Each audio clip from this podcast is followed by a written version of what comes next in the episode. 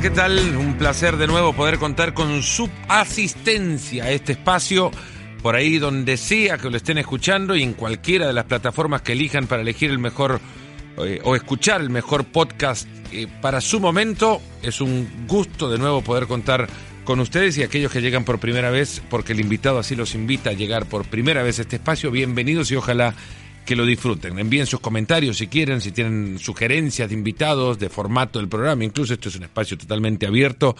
Lo pueden hacer en cualquiera de mis cuentas en redes sociales, Paloma-ESPN en Twitter, por ejemplo, la misma en Instagram, aunque rara vez leo preguntas en Instagram, le voy a ser franco. En eh, Facebook me pueden encontrar también, Fernando Palomo ESPN. Y, y por ahí nos podemos comunicar para hacer mejor este, este Nos Ponemos las Pilas. Un podcast que nace con la intención de poder poner una eh, mesa virtual y unir el mundo. El trabajo te deja en ciertos lugares por mucho tiempo o en muchos lugares por poco tiempo y te, deja pocos espacios para mesas de café, que son las que más extraño en, en, lugares o ciudades donde se vive más fútbol del, de, del que se vive en esta ciudad en la que resido. Eh, Connecticut no tiene mucho fútbol. Apenas va ahora a comenzar con un equipo de segunda división en los Estados Unidos y son difíciles encontrar mesas de, de café como la que ahora montamos imaginariamente o virtualmente con un producto de la masía, ahora dedicado al comentario deportivo, de fútbol mayormente, analista del juego, afuera y dentro también, porque así lo requería su posición, una muy difícil de encontrar en un lugar mejor construida que en la escuela del Fútbol Club Barcelona. Con Marc Crozas nos sentamos en esta mesa virtual. Marc, bienvenido y gracias por el tiempo que nos das. Al contrario, Fernando, es un auténtico placer formar parte de este podcast y, y poder hablar de fútbol, que es lo que nos gusta a todos, eh, un ratito contigo. Y sí, es hablar de fútbol a lo que vamos. Vos creciste igual en un, en un lugar que pocos, pocos conocen, muchos hemos escuchado de él, pero muy pocos conocen lo que es o era incluso la, la masía que le dio nombre a la escuela del Barcelona. Vos llegaste a residir dentro de esa eh, estructura rural que alguna vez ocupaba un lugar en las afueras de la ciudad condal de lo que es ahora el viejo Barcelona y el centro gótico de Barcelona o, te criaste alrededor de ella nada más? Eh, estuve ahí, estuve ahí de lo que seguramente es, es la leyenda, ¿no? Porque cuando hablamos de la, de la masía es un poco leyenda, no se sabe realmente eh, lo que es. Mucha gente le llama masía al fútbol base del, del Barça, a, a las fuerzas básicas del, del Barça, como por ejemplo se conoce aquí, aquí en México, pero realmente la masía es una antigua casa catalana, una casa de campo, que, que como bien dices, eh, pues hace muchos años estaba a las afueras de Barcelona, que, que estaba al lado justo del, del Camp Nou, del estadio del primer equipo del Barça, y precisamente ahí es donde vivían los, los jugadores que, que eran eh, nacidos o residentes fuera del área metropolitana de Barcelona, los que venían eh, de Girona, como era mi caso, los de Lleida, eh, como puede ser Carles Puyol, los que venían de un poco más lejos, o incluso los que venían de muchísimo más lejos, como Lionel Messi, eh, como Giovanni Dos Santos y Jonathan Dos Santos, eh, por poner algunos ejemplos. ¿Con quiénes llegaste a coincidir eh, en, generacionalmente en esta, en esta estructura? No tanto por la escuela de fútbol, sino por, por la, la el lugar de habitación en sí. Sí, por el día a día, ¿no? Eh, por, por la convivencia, porque al final es una residencia.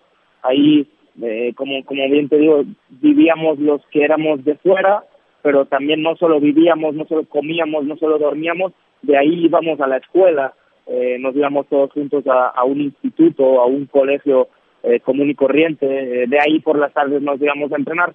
Eh, coincidí con muchísimos, porque yo llego en el 2001 con 12, 13 años, y de ahí los veteranos, eh, los de experiencia, los que mandaban, por decirlo de alguna forma, en la mayoría eran Andrés Iniesta, Víctor Valdés, por nombrarte algunos. Luego, a lo largo de los años, pues fui fui coincidiendo con, con Pedrito, con Cés Fábregas, eh, algunos estaban a, a pensión completa, eh, con eso me refiero a, a, a, durmiendo, pasando las 24 horas del día ahí, y otros venían nada más a, la escuela y a comer y luego por la noche se iban a dormir a, a sus casas, pero pero eran muchos. El caso de Lionel Messi, por ejemplo, que vivía con su, con su familia muy cerca del Camp Nou, pero durante el día estaba a, pensión, a media pensión ahí, venía con nosotros a la escuela, comía con nosotros, estudiábamos y luego nos íbamos a entrenar todos juntos. Se podría nombrar tantos, Fernando, que, que, sería injusto, porque al final yo sé que la gente lo que quiere es conocer los que han acabado llegando y triunfando al primer equipo del Barça o, los que son más reconocidos, ¿no? Pero pero no solo en la Masía, yo estuve eh, siete años en las en las etapas de formación del Barça hasta debutar en el en el primer equipo y, y, si te digo que tuve 200 compañeros diferentes en el mismo equipo de mi generación, yo creo que estaría estaría dejando eh, estaría olvidándome de muchos. Hace unos años pude hablar con eh, Jordi Roura, que eh, ahora y en ese entonces se dedicaba, era el director general, digamos, de, reclutamiento de la Masía y, me, me, dejó un mensaje que yo creo que es válido para muchos ámbitos, pero sobre todo para el, para el, desarrollo de los jóvenes deportistas que crecen o que llegan a una institución independiente de la importancia, relevancia que la institución tenga, puede ser cualquier eh, escuela de fútbol, pero llegan con el sueño de llegar a, lo más alto que, que, les permita su imaginación, ahí donde sea que se creen. Puede ser un equipo de primera división del país que consideren. Y, y me dejó un mensaje tan válido para esos ámbitos, pero sobre todo para el de la máxima exigencia y donde los sueños pueden ser más grandes que en ningún otro lado, como el de un club como el Fútbol Club Barcelona. Me decía Jordi Roura, eh, a, la, pregunta, ¿qué le dicen a los chicos que vienen a esta institución con grandes ilusiones, ¿no? Y que obviamente en algún momento se van a llevar la desilusión de, salir, porque 200 compañeros tuviste porque entraron y salieron del equipo. Sí, sí, sí. Y me dice, nosotros les decimos, primero, bienvenidos, bienvenidos al, al, al Fútbol Club Barcelona y sepan que de acá se van a ir preparándolos para, para que entiendan que llegan, pero que en algún momento van a dar, van a tener que salir de ahí. Puede ser al, primer año o puede ser al vigésimo año de profesionalismo, como en algunos casos, ¿no? Sí, sí, sí eh, eh, eso, y, Jordi eh, tiene la particularidad que además de ser director y ahora formar parte del organigrama de fútbol base, fue auxiliar de Tito Vilanova, que en paz descanse también en el, en el primer equipo, formaba parte del cuerpo técnico de, de Pep Guardiola y él también estuvo en la Masía como jugador. O sea, es un jugador que acabó debutando en la Masía, pero te estoy hablando de los inicios de la Masía, igual en los años 70, eh, 80. Él vivió en la Masía Jordi Rodas y, y eso aún le da más valor, ¿no? Pero yo hay un punto ahí en el que quizás no estoy tan de acuerdo y es que sí te preparan para triunfar, pero no te preparan para el fracaso. Eh, eh, es muy complicado, porque por más que te digan sí y tú te des cuenta de que cada año hay, hay un corte de, de 20 jugadores por equipo, de 15 jugadores por equipo, que, que quizás jugadores que cuando tú llegaste eh, con 12, 13 años eh, llevaban el 10 en la espalda y todo el mundo lo señalaba como que eran iban a ser las próximas estrellas del primer equipo y a los dos años desaparecían totalmente de, del, del panorama futbolístico del Barça y a los dos años siguientes o a los cuatro años de, haber, de haberlos conocido, igual ya no jugaban fútbol, ¿no? Porque el golpe de, de ser jugador del Barça tan joven, de, de, vivir en un nivel de exigencia durante, durante tanto tiempo, con 13 años, 14 años, de estar acostumbrado no solo a, a, tener que ganar todos los partidos, sino que además hacerlo con un nivel de excelencia, como como ahí te, te, enseñan, excelencia futbolística, ¿eh? que luego hay hay gustos para unos y para otros, unos estarán de acuerdo, otros les gustará más otro tipo de fútbol, pero cuando te llega el momento del corte o que ves que tus amigos se van yendo, tus compañeros se van yendo, pero a ti no te pasa, nunca te preparas mentalmente para eso. Eh, yo entiendo el, el comentario de Jordi, pero también entiendo que, que, que, al que está en la masía lo preparan para triunfar en el Barça, no para, para triunfar en otros lugares. Que es otra de las, de, quizás de las carencias de la, del formato de preparación del futbolista profesional. En el Barcelona puntualmente, ¿lo ves como tal? ¿Lo ves eh, como una, dentro de las múltiples fortalezas, una debilidad por la particularidad del estilo de juego que ahí te educan a, a desarrollar? Totalmente. Eh, eh, eh, con los dedos de la mano, Fernando, podemos contar los los jugadores eh, formados en la en la Masía o, en la, o las fuerzas básicas en el fútbol base del Barça que hayan triunfado fuera.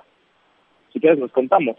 César Fábregas, porque se fue con 15 años, primero al Arsenal y porque Arsene Wenger eh, creía ciegamente en él, luego regresa al Barça y seguramente no le acabó de ir del todo bien en el Barça porque ya se había formado con otro con otro tipo de fútbol, con otro tipo de escuela sus últimos años de, de formación. Gerard Piqué se va, pero se va y no le van demasiado bien las cosas. Tiene que regresar al Barça para ser el Gerard Piqué que todos que todos apuntaban y que todos señalaban desde desde que tenía 10 años y llegó y llegó al al Barça, ¿no? Al alevín del Barça. Eh, el mismo Pedro le ha costado mucho en el Chelsea.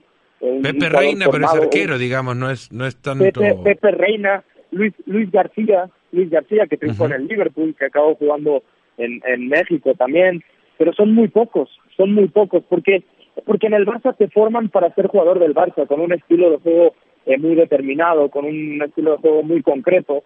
Eh, yo te puedo hablar de, de mi caso personal, ¿no? Eh, eh, mi, mi primera salida fue a Lyon, al Olympique de Lyon, y, y, fue una experiencia muy enriquecedora. Yo era mi, mi primera experiencia también como jugador profesional, porque yo, aunque formé parte del primer equipo del Barça, nunca pensé o nunca sentí que era un jugador del primer equipo del Barça, siempre sentía que era un jugador del, del Barça B con la oportunidad y con la con la suerte de estar día a día conviviendo con mis ídolos, porque sí eran compañeros, pero al final eran ídolos, ¿no? Pero a partir de ahí me voy a Glasgow y cuando yo como como medio de contención, como medio, eh, como cinco, como se conoce en, en Centroamérica y en Sudamérica, eh, o, o, como cuatro, como nos forman ahí en la masía, me acercaba a los centrales a pedirles el balón, me decían que estaba loco, nunca me la iban a dar. Entonces, es un idioma futbolístico totalmente diferente al que al que al que nos me habían educado durante los anteriores ocho años de, de mi carrera o, o, o, de mi aprendizaje que para mí son los más importantes los que pasé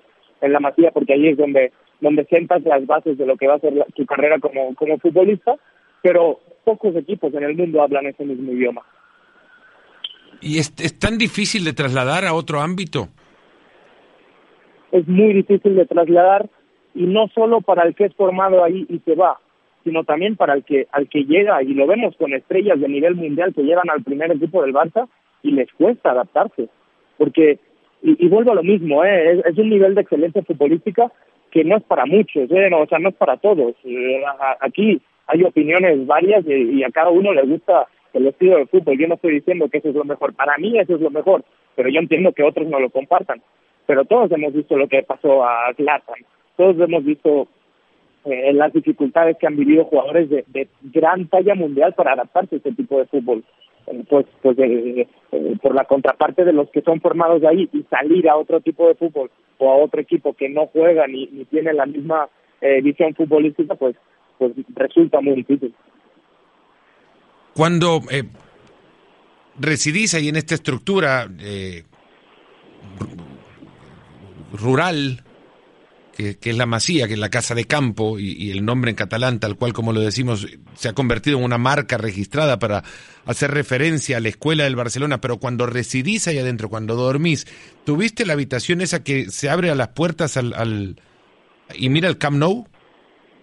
Al Camp Nou y, y algo más eh, particular y peculiar aún, eh, ahora es un, un estacionamiento, ahora es un parking, pero antes eh, la cancha de entrenamiento seguramente a ti te tocó en alguna cobertura sí. del primer equipo, estaba justo pegada al lado del Camp Nou antes de que existiera la ciudad deportiva, ahí es donde entraba el primer equipo y recuerdo que sobre todo eh, cuando no teníamos escuela, porque cuando ya íbamos a la escuela a partir de septiembre hasta, hasta finales de mayo, principios de, de junio, obviamente en los horarios que entrenaba el, primer equipo por la mañana nosotros estábamos en la escuela, pero los días festivos todo el verano. Yo me acuerdo que despertábamos por la mañana y lo primero que hacíamos era abrir la ventana esperando poder ver al primer equipo del Barça y entrenar. Y estamos hablando de un primer equipo que vivía eh, en el año 2001, 2002, cuando yo llego 2001, verano de 2001, era era una situación bastante precaria la primer equipo, me acuerdo, porque porque Charlie Rechac era el entrenador, era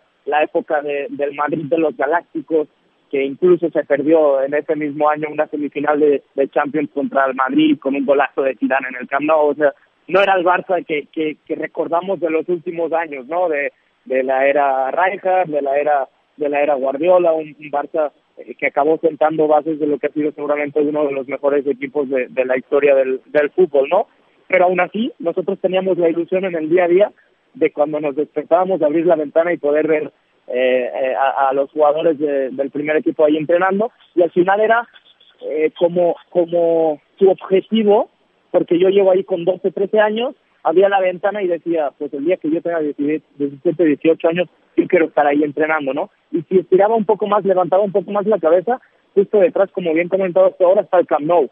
Entonces, eh, diariamente, ¿cuál era mi objetivo o, o, cuál era mi sueño? Pues lo que veía todas las mañanas cuando me despertaba, algún día poder entrenar ahí y algún día poder jugar en ese estadio que parecía inmenso en ese momento y que no solo lo parecía, luego el día que me tocó jugar también me di cuenta de que era muy, muy, muy, muy grande. ¿Cómo fue la, la, el primer partido? Un partido de Copa del Rey, noviembre del 2006 contra el Badalona. Eh, ¿Cómo son los sueños cuando se cumplen, Marc? Eh, incalculables, incalculables. Eh, en ese momento realmente no lo valoras. Ahora con el paso de los años, estoy hablando eh, del 2006, eh, hace 13 años ya prácticamente, 12 años y medio. Eh, lo valoras mucho más con el tiempo, lo valoras mucho más cuando ves las imágenes. En ese momento estás, estás en una nube, por más que, eh, y viendo las imágenes, y a veces la gente me pregunta, ¿no? ¿Por qué no había gente en el estadio? Bueno, no había gente en, en el estadio porque era un partido de 32 avos de final de la Copa del Rey contra un equipo de segunda B. Eh, había 25 mil personas en el estadio, estamos hablando de un estadio de 100 mil personas y parecía absolutamente vacío, ¿no? Pero esos 20 minutos que estuve en la cancha, que pude eh, sustituir, además algo muy simbólico, entré a la cancha sustituyendo a, Andrés Iniesta, acabamos ganando 4-0, participé en los últimos dos goles, o sea, para mí fue el debut soñado, estaba mi familia ahí, eh, insisto, llego en el 2001 y, y lo primero que veo, eh, me acuerdo que el día que firmé, te voy a contar una, una anécdota, el día que firmo, eh, fue el día que Rivaldo eh, anota el gol de Chilena contra el Valencia. ¿Te acuerdas de ese gol? Sí, en, en la última no? fecha. Para, meter, 90, para meter al Barça en Champions, imagínate. O sea, lo que era, para, para Así, ese era el Barça de esa época. Imagínate lo que era ese Barça, ¿no? Pues yo ese día acababa de firmar mi contrato por la tarde y me acuerdo que, que en ese en ese momento los dirigentes del fútbol base eran Kim Rifé, eh, Joaquín Rifé, estaba Rechac, que también estaba en el primer equipo, y estaba Miguel, el mítico central del, del Barça, ellos eran los encargados del fútbol base. Y, y después de firmar nos invitaron, ¿no? A, a mí, a mi familia, a, a, mis papás, a, mi, a mis hermanos a ver el partido y me acuerdo de ese gol, ¿no? De ese gol de, de, de Rivaldo que fue, que fue espectacular. Pues desde, desde ese día mi sueño era eh, poder jugar algún día en el Camp con el primer equipo. Pues siete años después se cumplía ese sueño. Eh, ¿qué, ¿Qué es lo que sentía en ese momento? Realmente no tendría palabras para decírtelo porque seguía en una nube. Estaba muy feliz porque eh, siete años atrás, insisto, eh, estábamos toda la familia ahí viendo ese partido y vimos el gol de Rivaldo y siete años después yo volteaba a ver después del partido cuando pitaba el árbitro al final, por más que fuera un partido contra el Badalona y de Copa del Rey, volteaba a ver detrás de las bancas y ahí estaba mi familia sentada, ¿no? Eh, era como que, que había cumplido eh, el ciclo por, o, o, eh, cómo, cómo, cómo ponértelo más fácil, cómo explicártelo más fácil.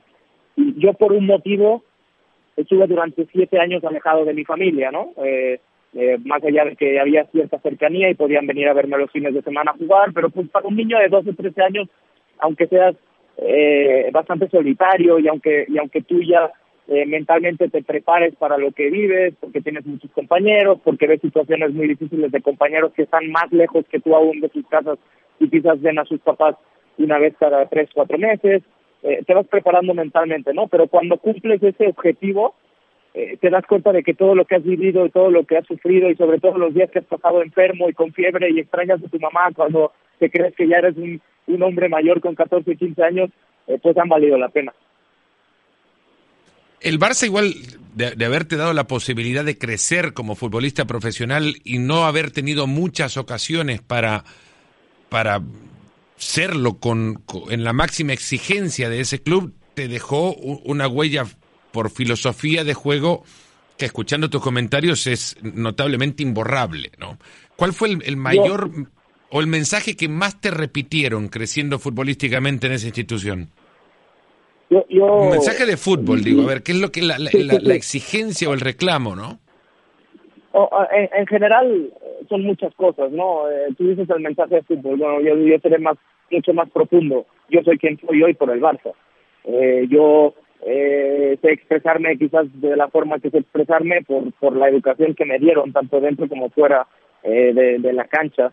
futbolísticamente hay una prioridad y es la pelota.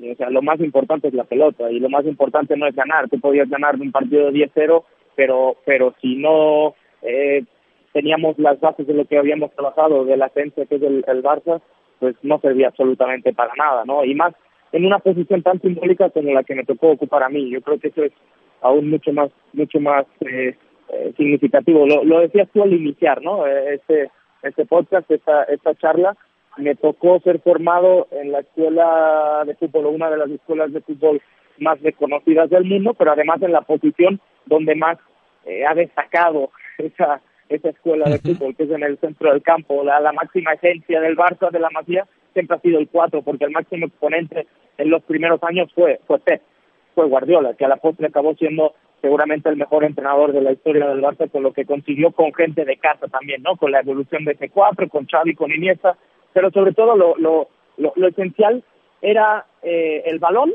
eh, hacer mucho hincapié en el balón, en el respeto al balón, en, en el a no ser que estés eh, totalmente presionado y no tengas ninguna otra opción, siempre vas a encontrar una línea de pase, una opción de pase para un compañero. Pocas veces te obligaban a, a, tirar un, un pelotazo, eh, tenía que ser una, una opción extrema y sobre todo el respeto al rival. Yo me acuerdo que eso eso también era, eh, era esencial. Vivimos situaciones a los 14, 15, 13 años que ibas a jugar a cualquier campo eh, por más que todo el mundo sea de del Barça en Barcelona, cuando son categorías de primeros fútbol base y se enfrentan al Barça, todo el mundo le quiere ganar al Barça, porque todo el mundo quiere estar en el lugar en el que tú estás.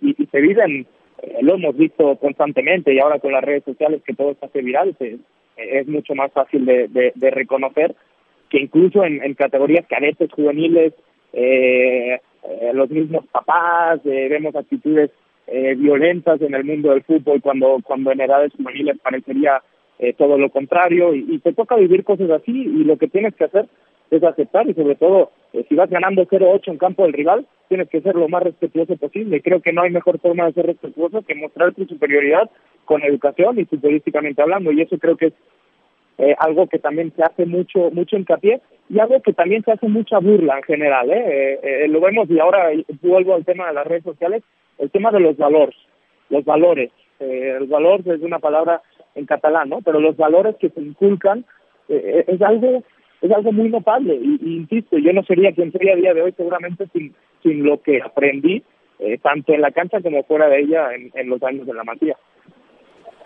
No quiero con esto que se entienda que te estoy faltando el respeto y quitándote tiempo para que me hables de alguien más, pero creo que todos que están escuchando ahora ya hicieron números y se dieron cuenta que vos estabas ahí cuando llegó un tal Lionel Messi, ¿no?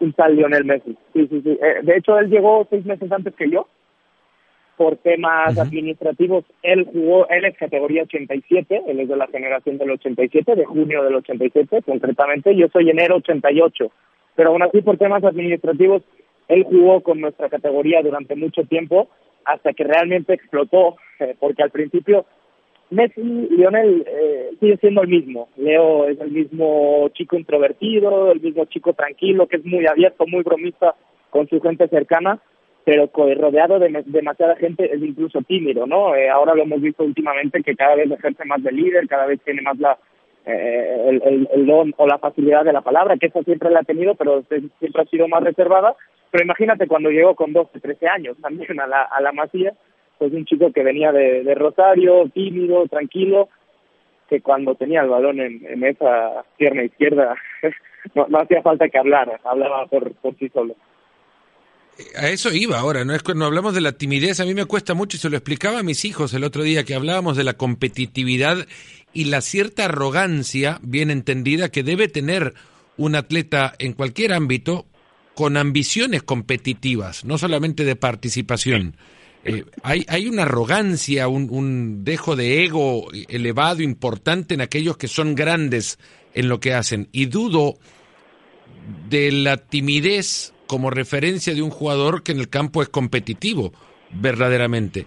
Leo Messi es tímido afuera y rodeado de 100.000 en un campo, no es tímido siempre que tenga la pelota cuando pasa el balón, eh, Messi cuando entra al campo se transforma, eh, pero se transforma futbolísticamente hablando y con el balón en el pie, porque yo creo que sigue siendo el mismo chico, y lo vemos muchas veces eh, que, que, recibe patadas y recibe golpes, con esa actitud de siempre querer jugar y, y querer más, eh, muchas veces ni se queja. También tiene carácter y también lo saque, lo saca, por más que a veces lo señalen, ¿no? Pero normalmente, y en eso estoy de acuerdo, normalmente los, los grandes deportistas que señalamos a nivel mundial como los mejores de la historia y, y ahora eh, contemporáneamente podemos comparar eh, y siempre lo hace todo el mundo y siempre lo hacemos todos con Cristiano, ¿no? Pero pero si vamos más allá, eh, Michael Jordan, eh, los mismos eh, Andrea Gatti, Pete Sampras quizás no tanto, ¿no? Pero Tom Brady a día de hoy es, es gente que de puertas afuera eh, se lo señala como como eh, jugadores eh, más más arrogantes, ¿no? Por esa ambición de siempre querer ser los mejores, ¿no? Yo yo en ese sentido a, a Messi lo, lo, pongo en otro en otro peldaño, en otro estante totalmente diferente, porque lo, lo único que quiere Messi es jugar al fútbol. Lo único que quiere Messi es divertirse.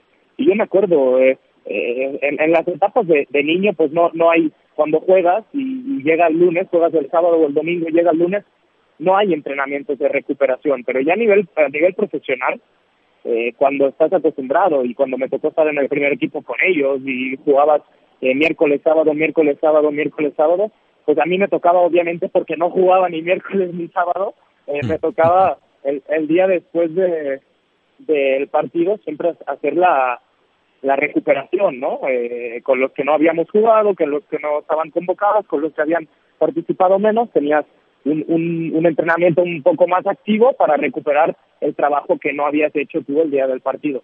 Él no quería recuperarse, él lo que quería era salir a jugar y los espacios cortos, los espacios reducidos y tirar a portería y eso, eso yo creo que es el ejemplo eh, más grande que, que, que, que, te puedo poner, el, el mejor jugador que lo demuestra día a día en, en cada en cada partido, en el estadio que sea, pero es que además al día siguiente no quiere no quiere descansar, lo único que quiere es meter goles, lo único que quiere es pasárselo bien con el balón en los pies. Sí, el, el, el Messi se entrena jugando es, es, tan cierto ahora como lo fue entonces. El, el que siente que el, cualquier cancha es un jardín.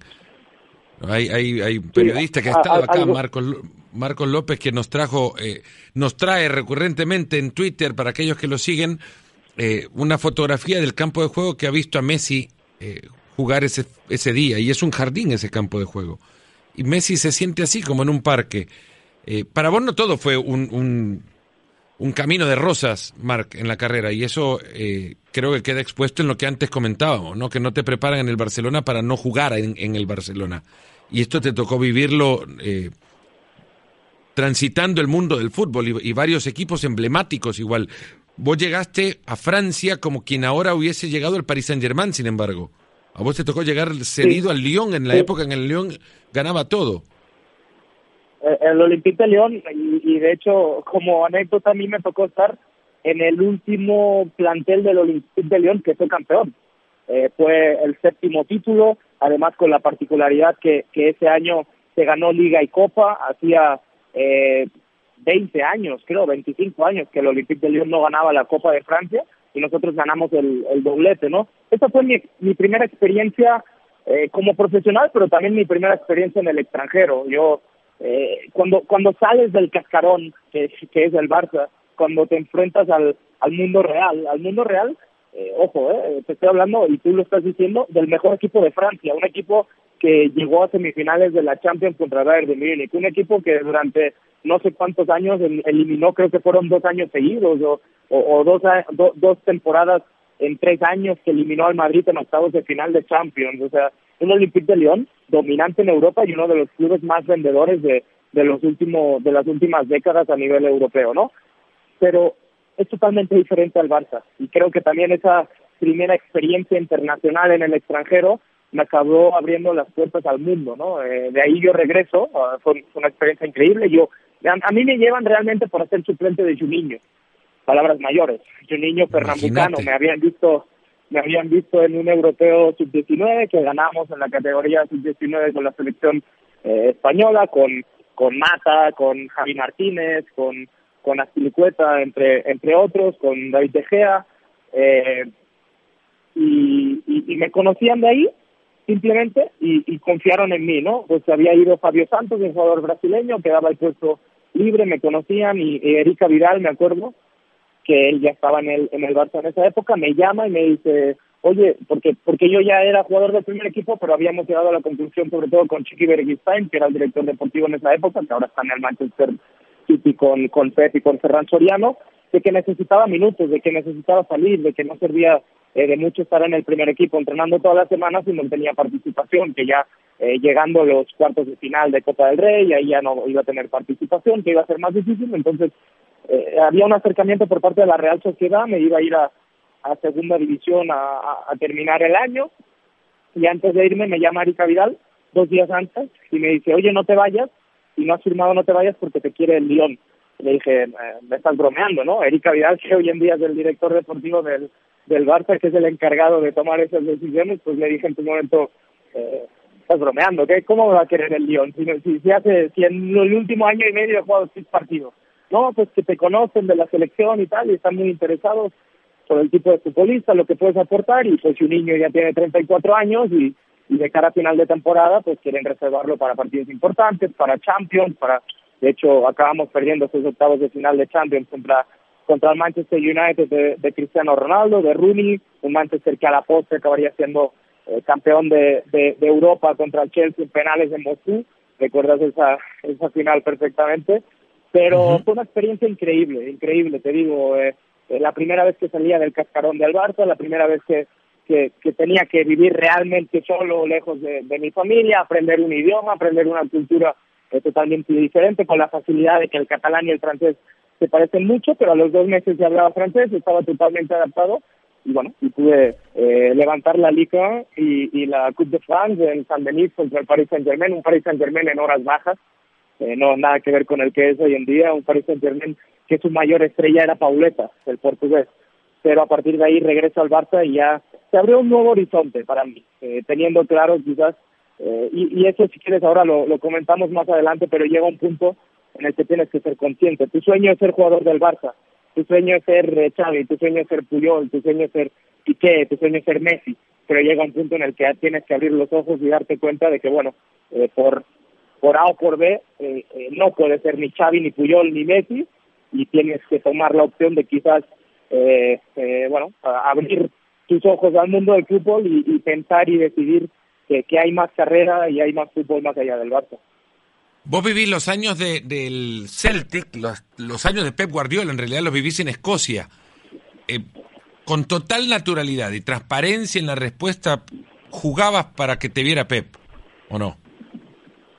Totalmente, totalmente, y, y así me lo hice saber cuando me fui, porque yo regreso del Lyon, eh, yo a Pep lo había tenido en el Barça B, regreso del, del Lyon, y él, y él me dijo, eh, Marc, voy a tener una plantilla corta, un plantel corto, eh, no quiero tener 22, 23, 24 jugadores, vamos a hacer 19 del primer equipo, quiero mucha gente del segundo equipo y tú tienes eh, ficha del primer equipo, yo no te puedo decir que no puedes estar aquí. Ahora, las oportunidades no te las voy a prometer tampoco, puede ser que lleguen, ¿no? Y, y en ese momento yo creo que si volviera el tiempo atrás, quizás habría tomado una, una, una decisión diferente, ¿no? Pero ahí eh, quizás me entró un poquito el orgullito, ¿no? De, a ver, me está diciendo que que, que no me va a dar oportunidades, yo que vengo de ser campeón de liga en Francia, yo que vengo de ser campeón de liga con el Olympique de Lyon, le va a dar oportunidades. Y este que no ha dirigido a nadie todavía, ¿no?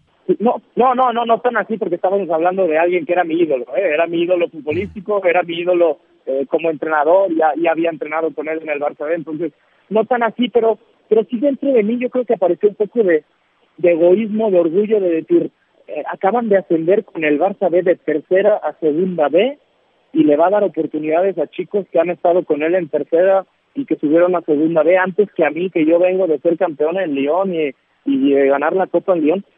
Eh, creo que eso pasó por mi cabeza en algún momento, ¿no? Y, y me dijeron, bueno, pues es que si no eh, te quedas aquí, vete cedido otro año. Yo entendí y, creo que he sido un ejemplo claro durante muchos años en el Barça y el, ejemplo más claro reciente es el de Sergi Samper y el de Gerard Deulofeu, que, el jugador que se va cedido del Barça es muy difícil que regrese para triunfar en el Barça, son muy pocos. Creo que Luis García es el único que realmente regresó a un gran nivel y de ahí se fue al Liverpool de Rafa Benítez, eh, porque Piqué se fue vendido, porque eh, Fábregas se fueron vendidos y acabaron pagando mucho dinero, pero estamos hablando de jugadores eh, que acaban eh, mostrando un nivel superlativo, no, no, no, no el nivel medio como podíamos mostrar algunos en ese, en ese momento. Y cuando me dicen eso, dije, no, si me voy ya me quiero ir vendido, ya no me quiero ir eh, comprado, pero el Barça se reservó una opción de recompra. Entonces, no te voy a mentir, yo, yo jugaba con la idea, con las dificultades que, que, que eso representaba hacerlo en Escocia, pero con la idea de triunfar, de que me fueran bien las cosas, eh, de la mano de Gordon Strahan, el mítico jugador escocés que era entrenador del Celtic en ese en ese momento, con Nakamura, con Jan Benegro Kesseling, con Arthur Boruch, entre entre otros, pues ahí Scott Brown, eh, mi compañero en el centro del campo, intentando pensar que bueno, que si me iban bien las cosas y que si podía jugar en Champions y, y si era campeón en Escocia y, y el Celtic es un club eh, mundialmente conocido, pues que, que quizás podría llegar en algún momento la opción de poder regresar al Barça.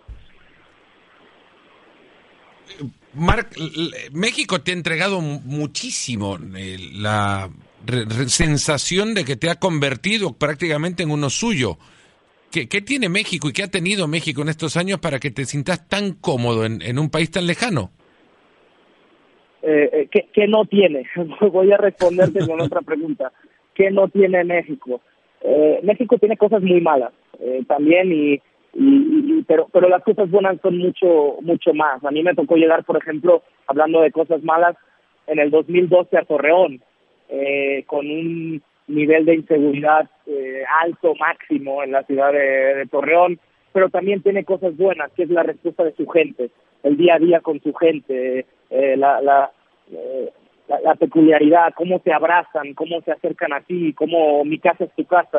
Te ha tocado muchas veces estar aquí en México. Uh -huh. Y es un país que acaba enamorando, eh, no solo gastronómicamente, no solo en cuanto a, a historia, eh, por lo que te ofrece, porque están las mejores playas, porque tienes montaña, porque tienes historia, porque tienes ciudades espectaculares. Pero, pero sobre todo, si algo tengo que destacar de México es su gente, ¿no? Y, y te hacen sentir uno uno, más y, y, yo me considero mexicano. O sea, tú, eh, no, no estamos en un espacio para hablar de ideologías políticas, pero pero conoces realmente eh, cuál es cuál es eh, el país de mi nacimiento, eh, sabes cuál es mi sentimiento en ese en el, al, al, respecto eh, con eso y, y por eso me siento seguramente aún más más mexicano.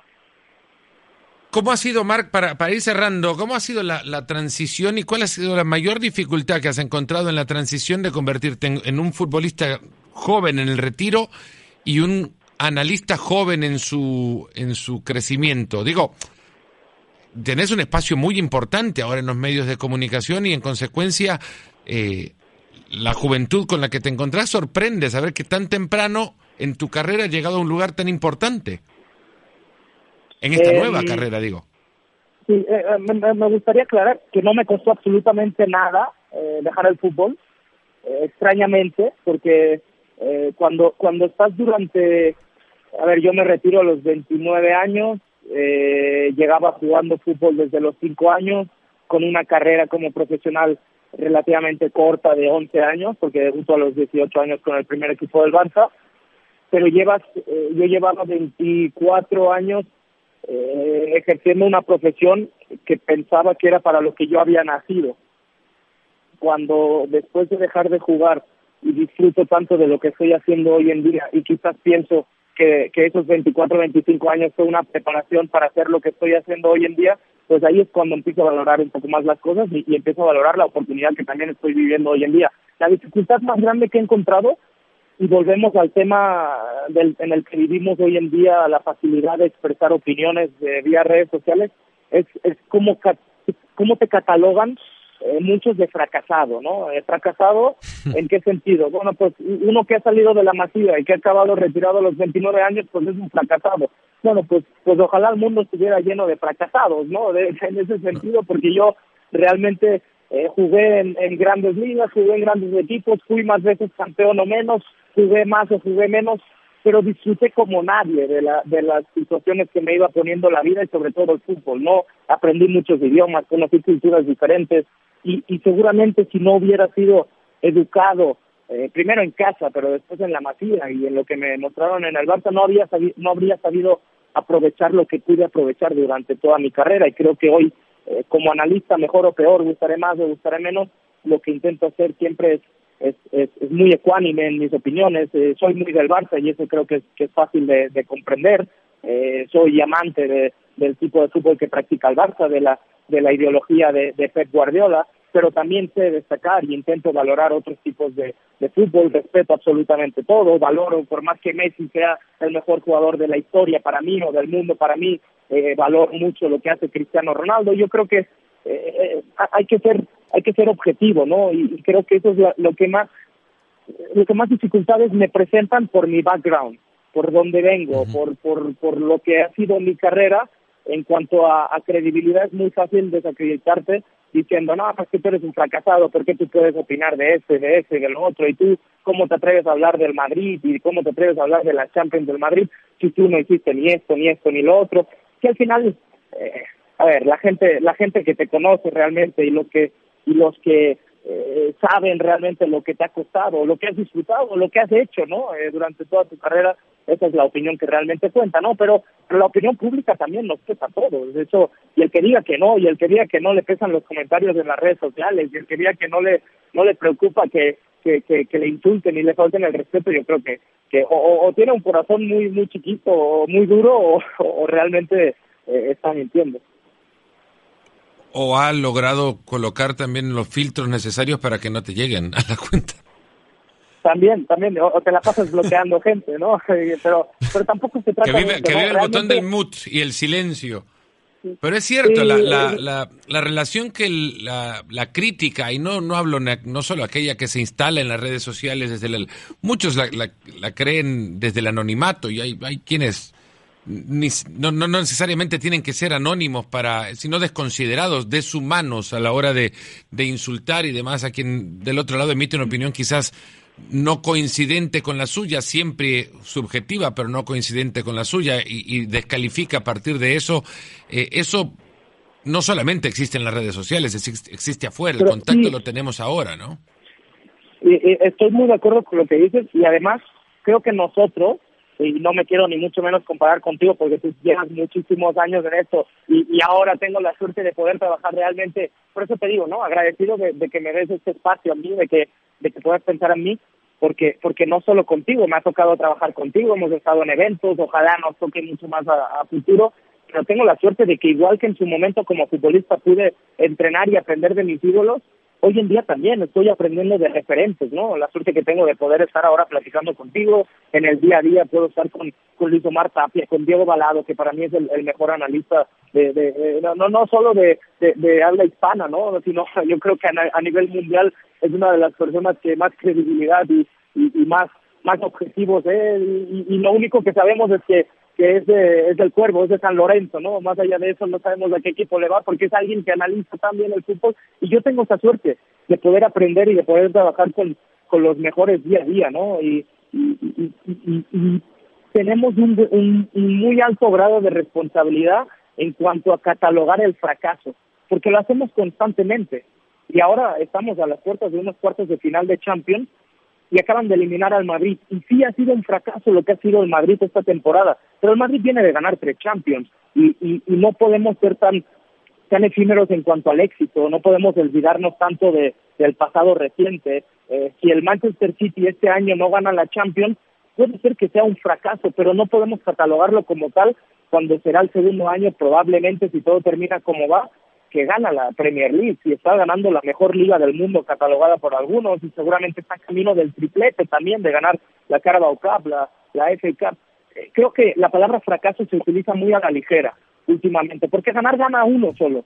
Y, y, quiero hacer referencia a unas palabras de alguien que creo que es un referente a nivel mundial, que es Manu Ginóbili, ¿no? Y, y lo hablaba, vi un, un video en un, en un podcast también hace, hace unos días, eh, que hablaba de eso. O sea, en la carrera de un deportista de alto nivel es, es mucho más normal perder que ganar. Son pocos los que, en cuanto a porcentaje, eh, eh, a nivel de número de temporadas jugadas, con, con número de, de, victorias en esas temporadas, acaben con un saldo positivo, ¿no? Y, creo que tenemos un gran grado de responsabilidad, insisto, los que acabamos mandando el mensaje a, las casas porque nosotros estamos en mesas de debate y porque nosotros para nosotros es muy fácil decir que después de una derrota en un clásico nacional eh, el, el, equipo derrotado es un fracasado y hay que correr al técnico y los jugadores no sirven para nada.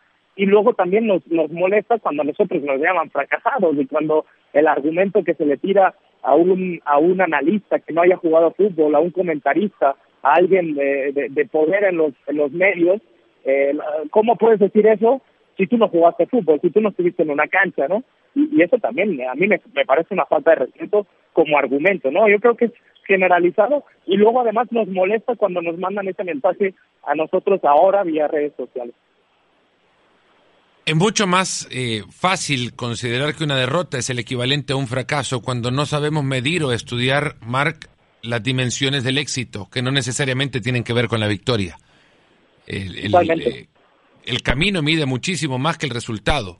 Eh, el camino es mucho más que la meta. Y lo repito y lo he dicho en, en podcasts recientes también porque en realidad no, no tenés eh, muchas veces ni siquiera por qué medir el, resultado de un eh, ajeno a ti, aunque lo hacemos como profesión, cuando no conoces el contexto completo, el verdadero, eh, la verdadera dimensión de ese resultado para la expectativa de la persona. Hay una definición de éxito que John Wooden, imagínate si habrá sido exitoso, que fue técnico de un equipo de básquetbol universitario que ganó eh, creo que fueron 11 títulos seguidos a nivel eh, colegial, a nivel universitario, ganar 11 años, terminar por encima de todas las universidades de, los Estados Unidos, con lo que el básquetbol significa en ese nivel, en ese país. Y lo ganó 11 veces. Y dice que pasó toda su vida tratando de definir el éxito. Y podría haber ganado y no, no haberse considerado una persona exitosa. Eh, y, consideraba que el éxito es la dimensión de tranquilidad o paz interior que te queda cuando has terminado una tarea. A mí me queda la, tranquilidad de creo haber conseguido con esta charla el, objetivo que buscábamos. Después que nos puedan decir fracasado o lo que quieran, Mark. ¿Qué, importa? Estoy, tan acostumbrado a esa, a esa palabra, a ese, ese adjetivo que ah, fracasado el, fracaso se lo toma cada uno y según la vara de medir. Y, lo que dices es muy real y ojalá fuera tan fácil de entender ¿eh? para todo el mundo, para nosotros mismos, insisto, por el grado de responsabilidad que tenemos haciendo llegar el mensaje a las casas de los televidentes, de los que nos ven, de los que nos escuchan, pero también para ellos, ¿no? Eh, es muy poético decir que es el, lo importante es el camino y no y no el objetivo y lo que aprendes durante el camino y lo que te deja, ¿no? Eh, pero pero también hay una frase muy real y es que eh, uno se educa mucho más perdiendo que ganando.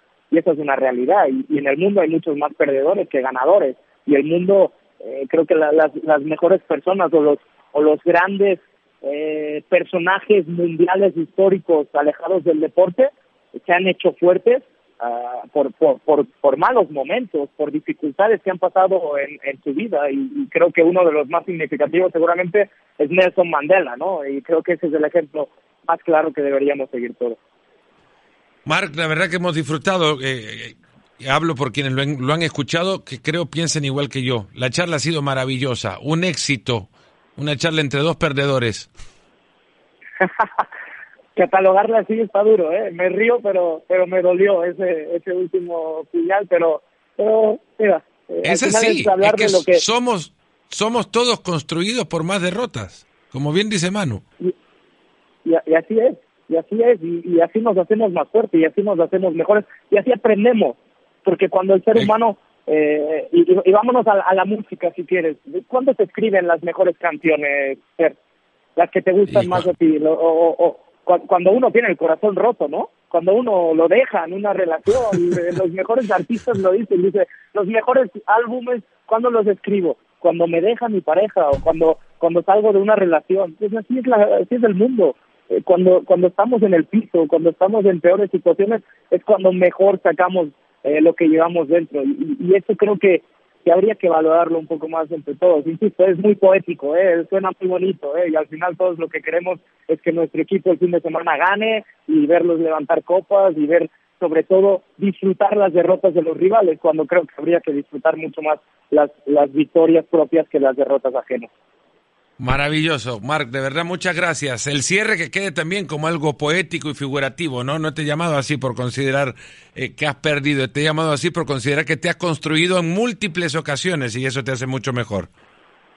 Muchísimas gracias y realmente lo valoro como tal, insisto, ¿eh? muchas gracias por, por contar conmigo, eh, por invitarme a este podcast, a esta charla que también he disfrutado mucho y ojalá los que nos hayan escuchado pues, pues lo disfruten de, de igual manera y compartan o no compartan nuestras opiniones, pues pues al final también tengan tengan una, una opinión diferente o, una opinión más cercana de lo que realmente somos, eh, alejados de, de, las pantallas, ¿no? Que, que a veces tampoco nos mostramos quizás como, como somos realmente. Ni en mi caso tampoco nos favorecen, digamos. Pero bueno, es tema para otro día. Un gran abrazo. Marc Rosa nos ha acompañado en otro Nos Ponemos las Pilas que hemos disfrutado un montón, una barbaridad, de verdad. Muchísimas gracias. A ustedes también por la cercanía. Un fuerte abrazo. Gracias por escucharnos. Busca ESPN Deportes en iTunes y TuneIn para más podcasts.